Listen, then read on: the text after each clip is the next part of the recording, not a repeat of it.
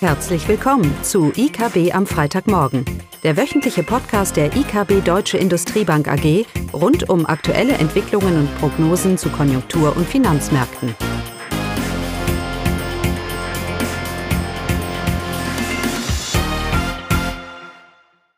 Willkommen zu IKB am Freitagmorgen mit mir, Caroline Vogt. Heute geht es mal wieder um die deutsche Industrie. In der Präsentation auf unserem Blog zu diesem Podcast finden Sie auch einige Folien dazu. Zur aktuellen Situation.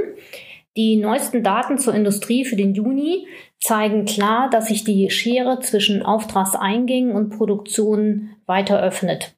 Die Auftragseingänge signalisieren trotz eines Rückgangs im Juni weiterhin eine sehr gute Auftragslage der Unternehmen.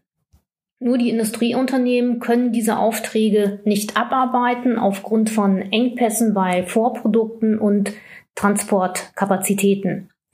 So kam die schnelle Erholung der Industrie, die sofort nach dem ersten Lockdown im Mai 2020 einsetzte, zum Jahreswechsel wieder zum Erliegen. In fünf von sechs Monaten sank in diesem Jahr die Produktion in der Industrie und liegt nun mehr als sieben Prozent unter dem Stand von 2019. Immer deutlicher und klarer treten die Behinderungen durch Liefer- und Transportengpässe zutage. Inzwischen berichten beinahe 64 Prozent der vom IFO-Institut befragten Industrieunternehmen von Produktionsbehinderungen durch Materialmangel. So viele wie noch nie. Damit klaffen der Verlauf der Produktion und der Auftragseingänge weiter auseinander. Eine derartige Diskrepanz zwischen Bestellung und Produktion hat es seit der Datenerhebung 1991 noch nicht gegeben. Die Industrieproduktion wird dabei nicht nur in Deutschland behindert, auch weltweit zeigt sich der Rückgang der Produktion seit April 2021. Auch in der Automobilindustrie betreffen die Engpässe nicht nur den deutschen Standort. So wurde bei den ausländischen Werken der deutschen Hersteller die Pkw-Produktion ebenfalls zurückgefahren. Aber es sind nicht alle Branchen betroffen. Ernährung, Chemie, Pharma, Holz und die Elektroindustrie, diese Branchen haben ihr Vorkrisenniveau bereits wieder überschritten. Die Automobilindustrie, Metalle, Kunststoff, Möbel und Maschinenbau, diese Branchen hängen dagegen noch hinterher. Der Rückstand in der Automobilindustrie fällt dabei am heftigsten aus. Im Juni lag die Fertigung nur bei 70 Prozent des Vorkrisenniveaus. Die Lieferengpässe resultieren aus knappen Industrierohstoffen, fehlenden Halbleitern und fehlenden Transportkapazitäten, weil Container und Schiffe fehlen. Dabei sind die Gründe für die Knappheit vielfältig. Alleine der Containermangel hat vielfältige Gründe und ist ein Resultat, dass Container in der Krise vom Markt genommen wurden, zurzeit auch an den falschen Plätzen beziehungsweise, beziehungsweise Häfen stehen und damit leer transportiert werden müssen. Schiffe fehlen und äh, auch Warenströme haben sich in der Krise verändert. Diese Probleme der allgemeinen Knappheiten werden sich aber mit der Zeit auflösen, allerdings sicherlich nicht zeitgleich, sondern zeitversetzt. Dabei kann es durchaus sein, dass sich vielfach die Belebung bis ins vierte Quartal des laufenden Jahres hinziehen wird. Dann sollten wir aber auch gesamtwirtschaftlich positive Impulse sehen. Auch die meisten Unternehmen klagen zwar über Lieferprobleme, sehen es aber als ein vorübergehendes Phänomen an. Die Automobilindustrie dürfte dagegen etwas länger mit der Chipknappheit zu tun haben. Denn zum einen aufgrund der zunehmenden Digitalisierung, angefangen, bei, angefangen beim Smart Home über Cloud Computing und autonomes Fahren bis hin zur Industrie 4.0, steigt die Nachfrage nach Halbleitern strukturell stark an.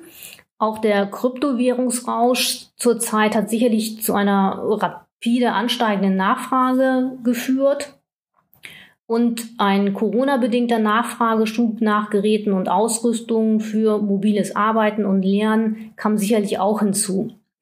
Ende 2020 lag der Auslastungsgrad der Halbleiterindustrie weltweit bereits bei knapp 95 Prozent. Damit gab es also wenig Spielraum für die zusätzliche Nachfrage. Ein schneller Ausbau der Kapazitäten ist nicht möglich. Die Errichtung eines neuen Werkes dauert nach Angaben zwei bis vier Jahre.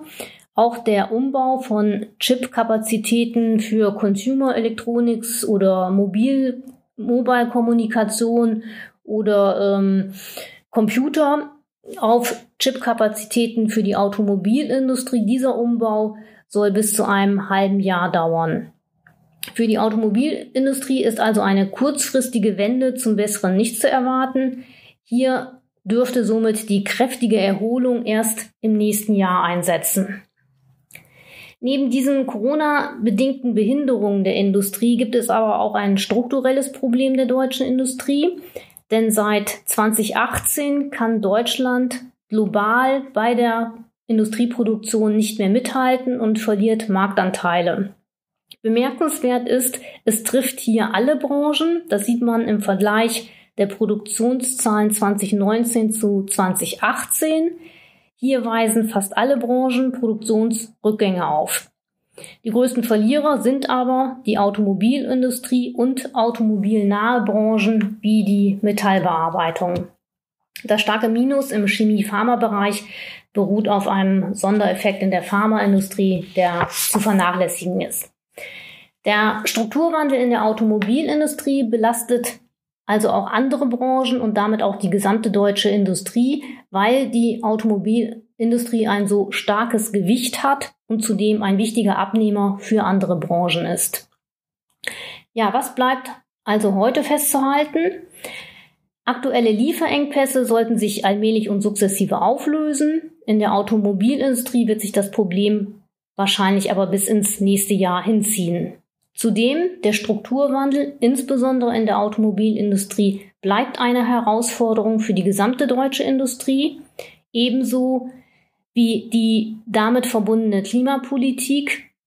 Denn im Jahr 2020 hätte Deutschland die Klimaziele ohne die Corona-Krise nicht erreicht. Und das verdeutlicht, welche Einschnitte damit verbunden sein können. Das ist jetzt keine Wertung, nur die damit verbundenen Einschnitte für die Industrie sollten klar sein.